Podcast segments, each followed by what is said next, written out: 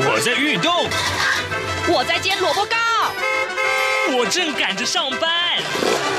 哦，我要赶着去上课啦！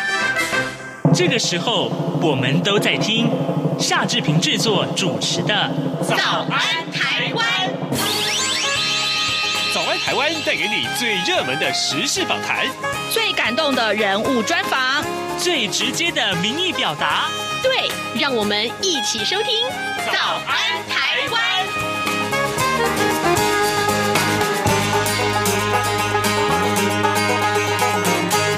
早安台湾，我是夏志平。今天是二零二一年的十二月二十四号，星期五。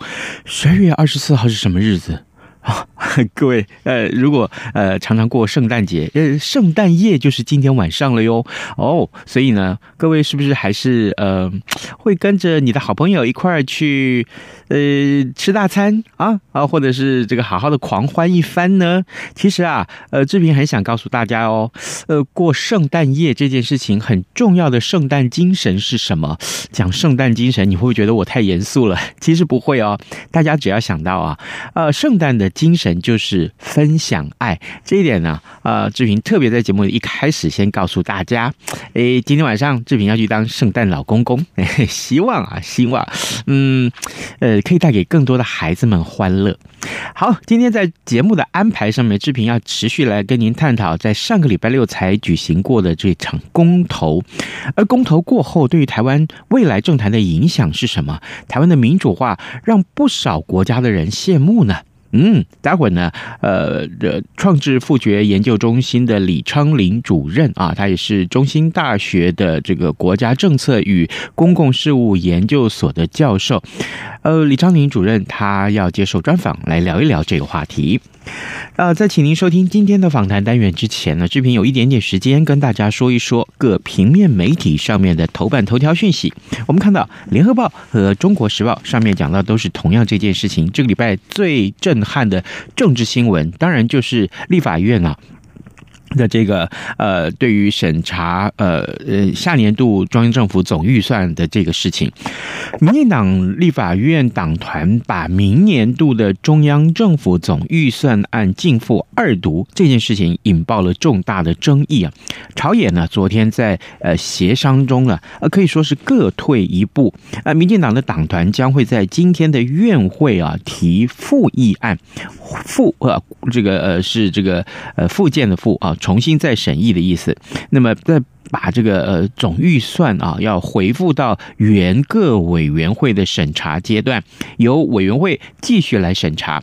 那国民党团也承诺啊，十二月三十号之前，各委员会要完成预算的审查之后呢，再召开临时会。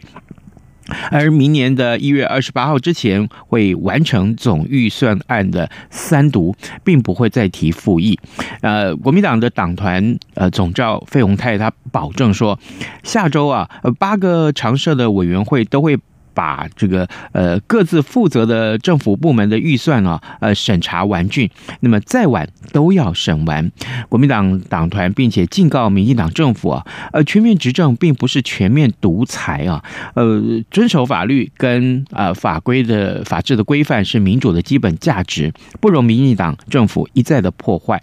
那民进党团的总召柯建铭则说啊，呃这是国民党啊，呃他们不让总预算过关，拒绝协商又。拒绝审查啊，他这个，所以他他是在这个呃，应该是这么说，就他是在捍卫国家的预算呢。那此后呢，立法院应该要恢复理性，以对话去代替对抗，希望极端的悲歌不要再来，不要让人啊认为就是哎，立法院是一个乱源。好，这是我们看到今天联合报上面头版头条的讯息。那另外呢，呃，自由时报上面这个头版头则是告诉大家，呃，医疗辐射。爆量爆暴露的这个量啊，健康存折要告诉你，可以告诉你知道。呃，卫福部的保健保署啊，昨天公布了国人每年放射线检查医疗辐射量。那么从二零一六年到二零二零年，平均每人呃每一年呢、啊，它暴露在辐射量是三点三毫西弗，就是远低于美国呃医学物理协会示警的风险值是一百毫西弗。但以去年而言，仍然有。一千两百三十二个人，因为接受放射性的治疗。它的这个呃暴露量是一百毫西弗以上，呃，为了让民众更清楚每一年暴露多少的医疗辐射量呢？啊、昨天开始已经把估算机制导入了健康存折的这个 APP，那么方便啊、能够让个人来查询。好，这就是我们今天看到各报头版头的消息。现在时间早晨的七点零五分三十五秒，我们先进一段广告，广告过后，请您收听今天的访谈单元。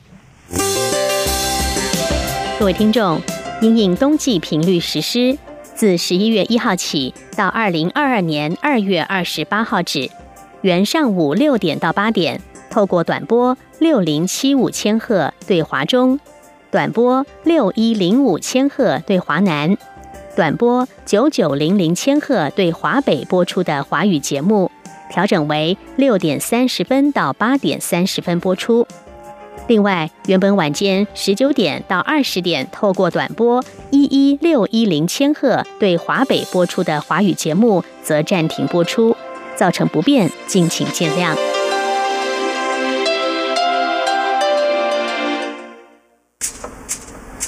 早安，台湾，你正吃着什么样的早餐？吐司加火腿蛋，咬一口，然后收听中央广播电台。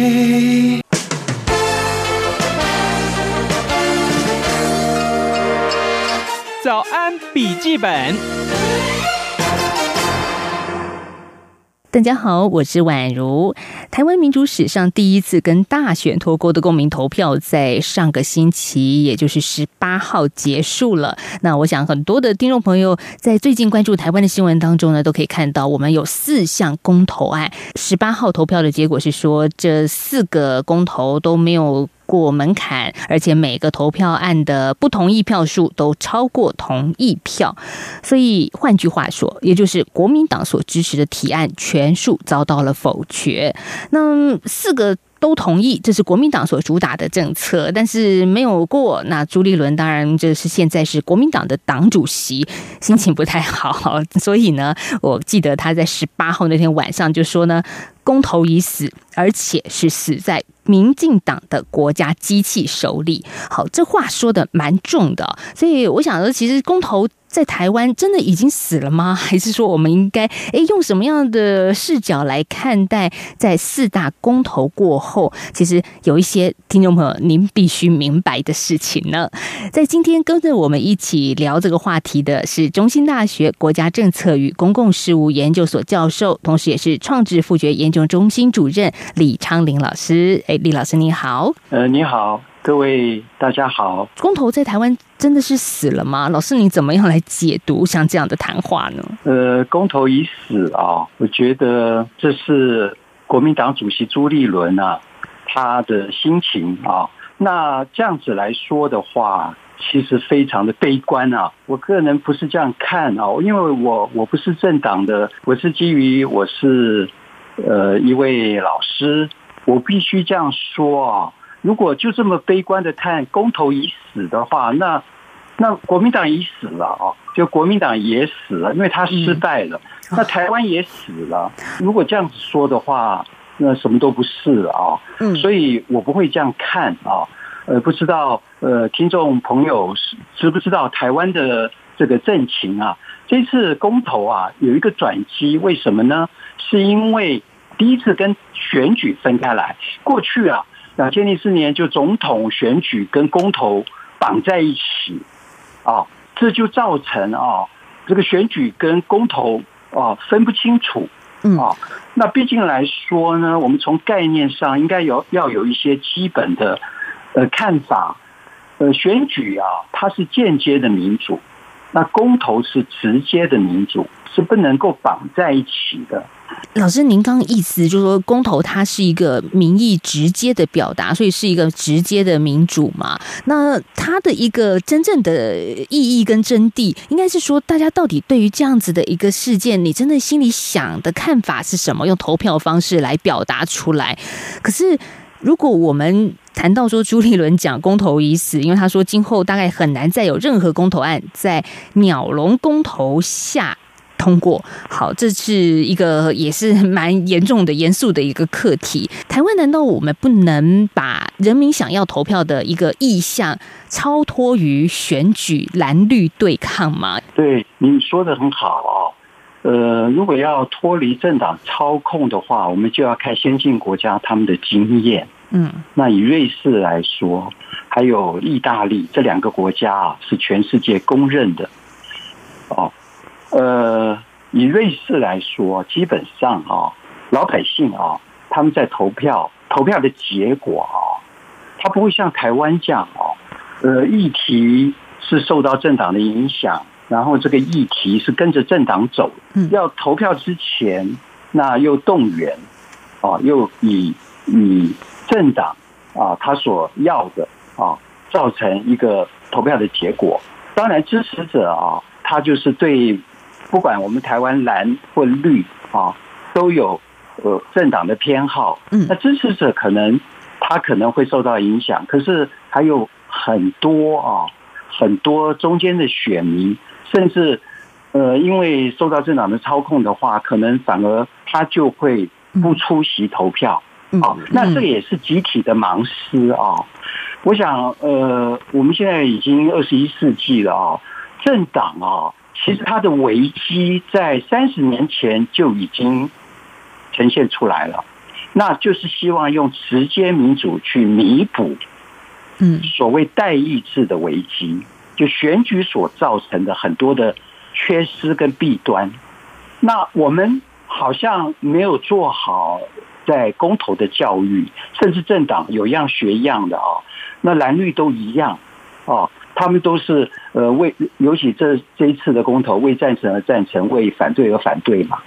那有的题目如果持之比较中性一点的看法，不要这么极端的话，那这里面还是有很多的论点。哦，那政党应该是辅导这些民众啊，怎么样训练他们，怎么样去行使公投、创制复决权的行使。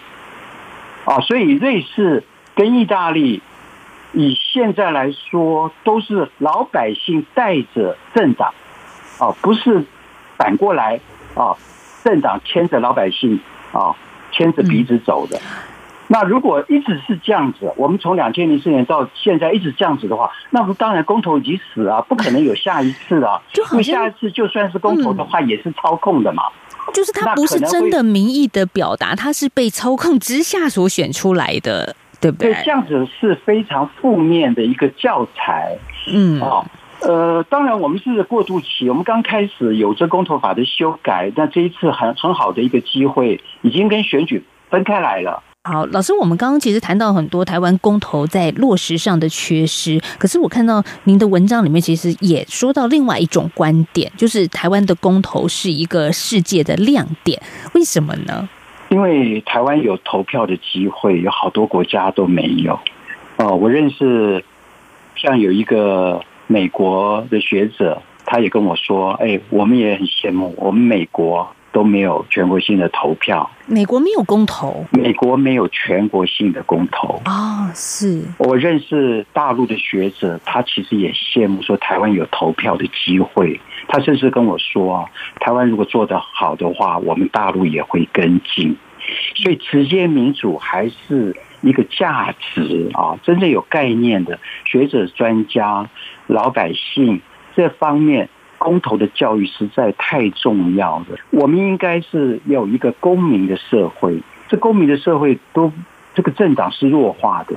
这政党，这政党是必须要符合人民的利益，之所以成为政党，而不是早期，呃，这个政党是为了要执政啊。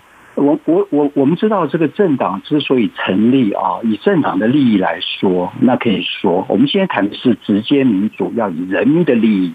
为出发点，政党关切人民的利益的话，他必须要转换他过去的呃希望拥有权力执政啊。那以直接民主来说，为了要呃让一个公民的社会能够真正体现出来，那基本上啊，代议是要做很多的呃改头换面。代议制，也就是说，我们一人一票选出民意代表、立法委员，在国会里面帮助我们去制定法案，也就是国家运行的游戏规则。那公投它是一个直接的民主，它可以弥补代议制的不足吗？你刚刚讲的很好，这个是非常重要的啊，一个关键。呃，如果是这样子的话，它来弥补的话，那国会的投票啊，嗯，国会投票，它必须再加上一个程序。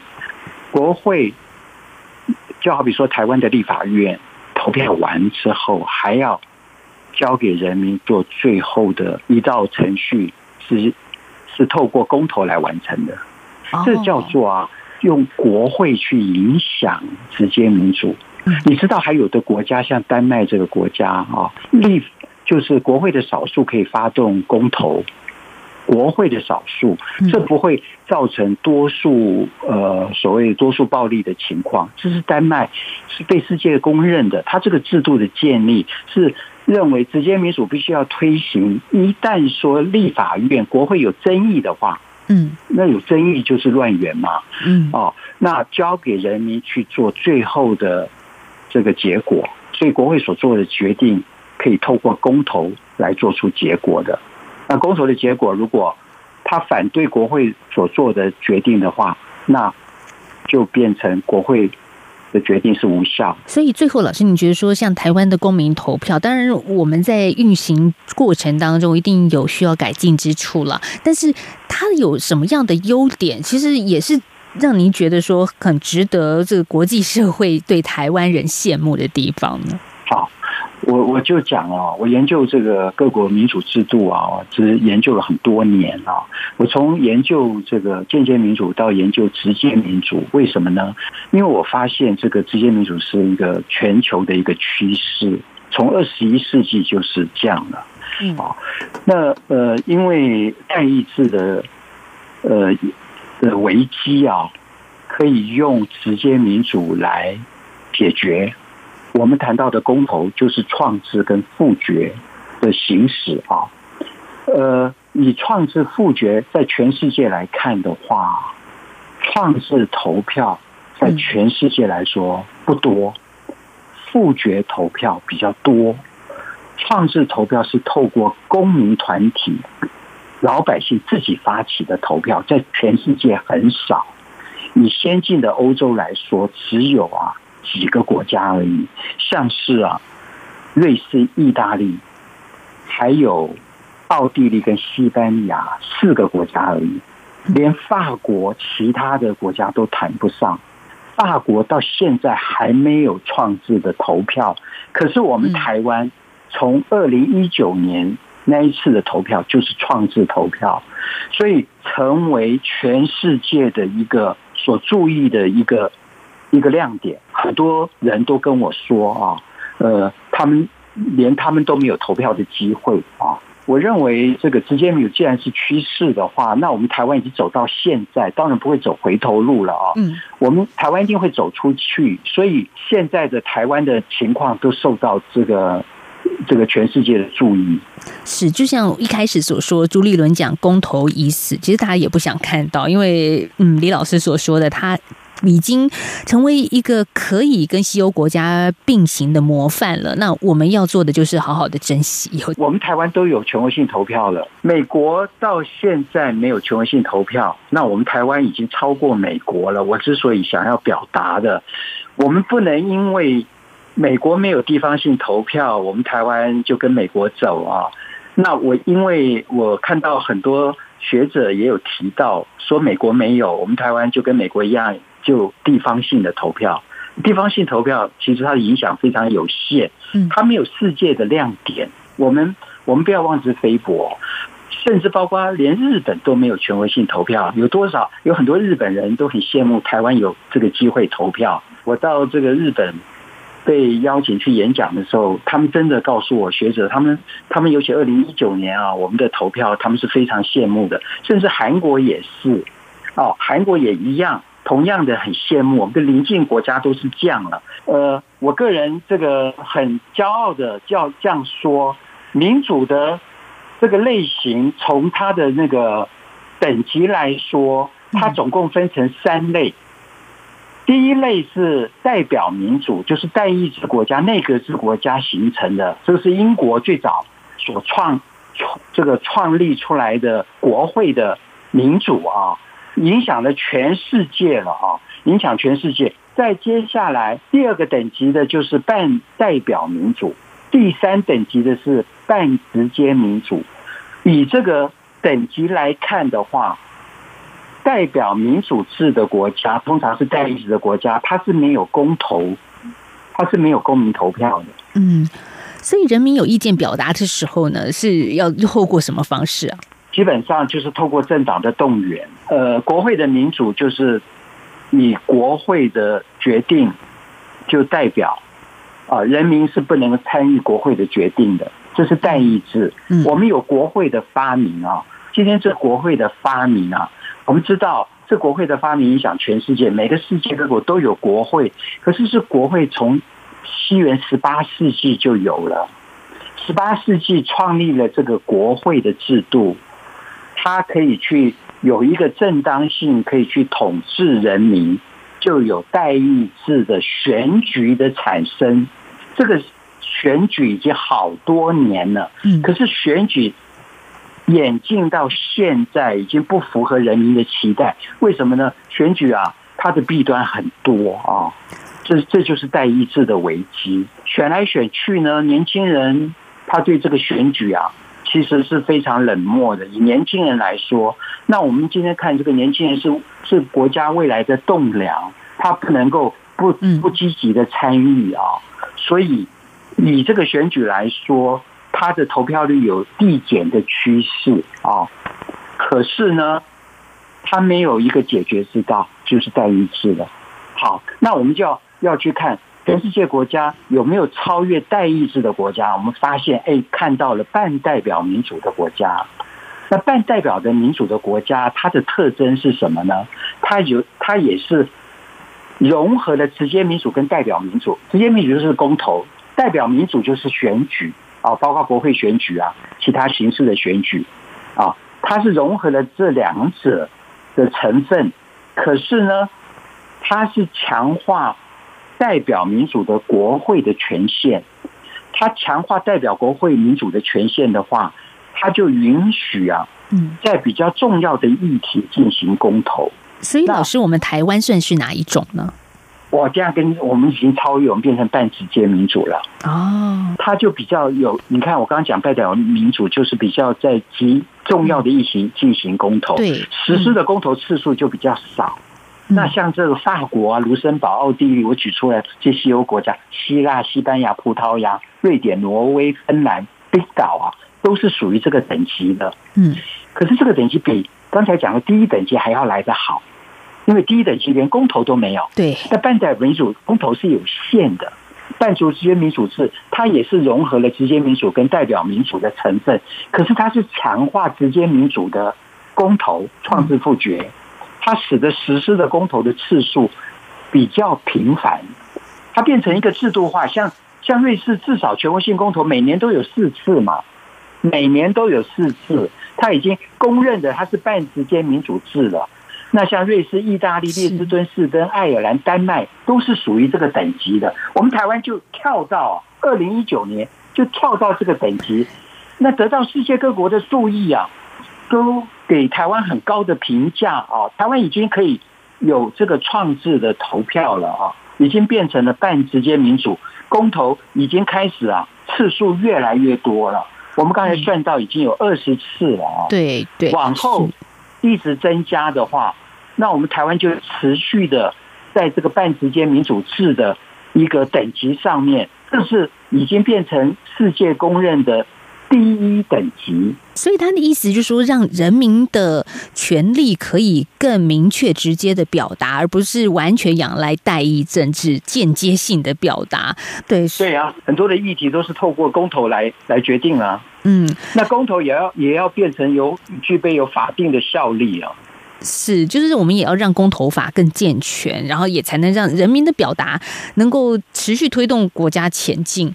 我个人也很期待大陆也可以做到公民投票。我们的孙中山先生，我们称之为国父啊，创建中华民国的。嗯，呃，他也提出瑞士的直接民权啊。他为什么要针对瑞士的直接民权？他认为啊，中国必须要实施直接民权，最主要要透过啊，人民的权利就是创制权跟复决权来行使、来实践。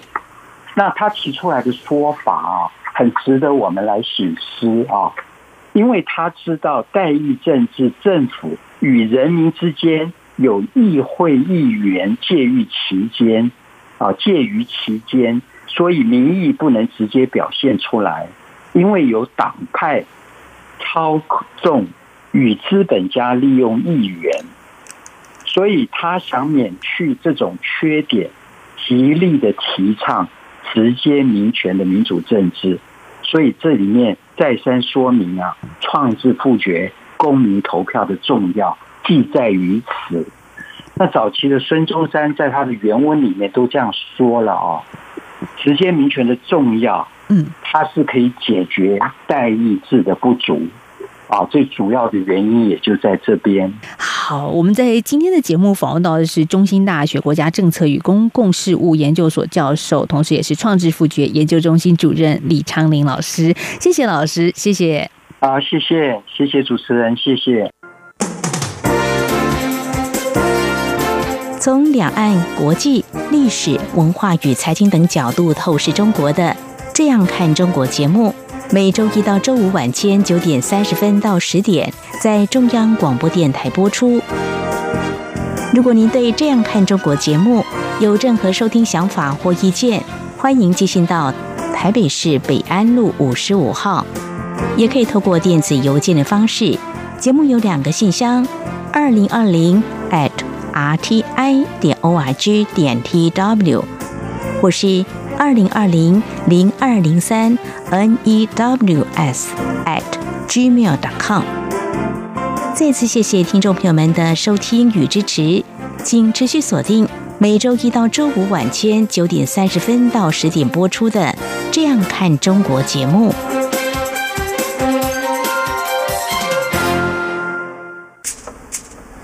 早安，台湾，正吃着什么样的早餐？吐司加火腿蛋，咬一口，然后收听中央广播电台。早安，暴马仔。这里是中央广播电台台湾之音，您所收听的节目是《早安台湾》，我是夏志平。嗯，呃，在节目结束之前呢，志平还是有一点点时间跟大家说一，就是说这些新闻呢。呃，除了刚刚我们所提到，就是民进党团打算在今天在立法院里面啊提复议案啊，就是说希望能够啊把这个。呃，直接进覆二读的中央政府总预算案呢，把它拉回到委员会的审查阶段来。那另外一个政治重要的重点，其实就是地方制度法的修法问题。因为呢，呃，今天今天啊，这个同样这个呃，也要交付这个委员会来审查。呃，地制法这个话题啊，就是有事关到新竹县市的合并问题。当然，新竹县市的呃的首长啊，各自有一点局域，这不在话下，一定是如此。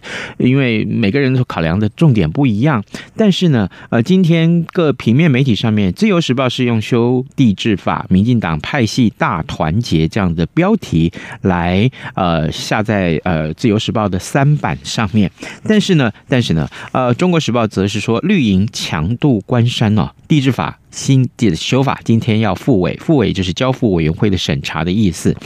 呃，好，这个话题，呃，其实事关的台湾的未来愿景的发展很重要，相当重要。志平希望在下礼拜或下下礼拜，我们有时间来一块来探讨。